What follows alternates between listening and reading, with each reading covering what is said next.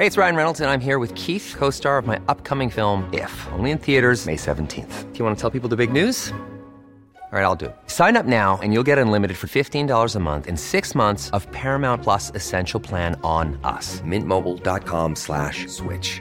Upfront payment of $45 equivalent to $15 per month. Unlimited over 40 gigabytes per month. Face lower speeds. Videos at 480p. Active Mint customers by 531.24 get six months of Paramount Plus Essential Plan. Auto renews after six months. Offer ends May 31st, 2024. Separate Paramount Plus registration required. Terms and conditions apply if rated PG. Heraldo Podcast. Un lugar para tus oídos. Noticias del Heraldo de México. Ante el asesinato del empresario Jerónimo Ruiz López, quien era dirigente de un grupo de artesanos en San Cristóbal de las Casas, en el estado de Chiapas, registrado el lunes por la noche, la Embajada de Estados Unidos en el país emitió una alerta de viaje para sus ciudadanos que tengan planeado llegar a la entidad ubicada al sur de México. La Embajada estadounidense informó que recibió informes sobre la violencia registrada en San Cristóbal de las Casas, tras el asesinato de un empresario local que provocó que se registraran ataques a balazos. La Universidad Nacional Autónoma de México confirmó este martes el fallecimiento de Pablo González Casanova, historiador y sociólogo mexicano a los 101 años. La máxima casa de estudios envió sus condolencias a familiares y amigos del destacado doctor.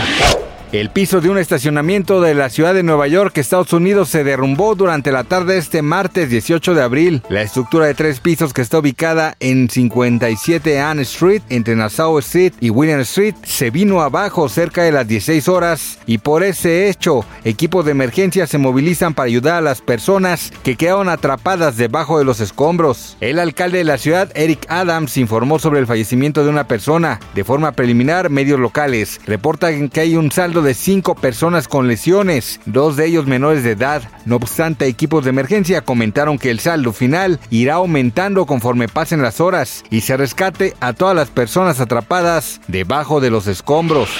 Alejandro Fernández nuevamente se encuentra en medio de la polémica y es que tras su reciente participación en la Feria Internacional del Caballo, sus fans han expresado su preocupación por el estado físico y anímico del cantante. En esta ocasión, no solo volvió a aparecer bajo los influjos del alcohol, sino que muchos aseguran que luce completamente reconocible.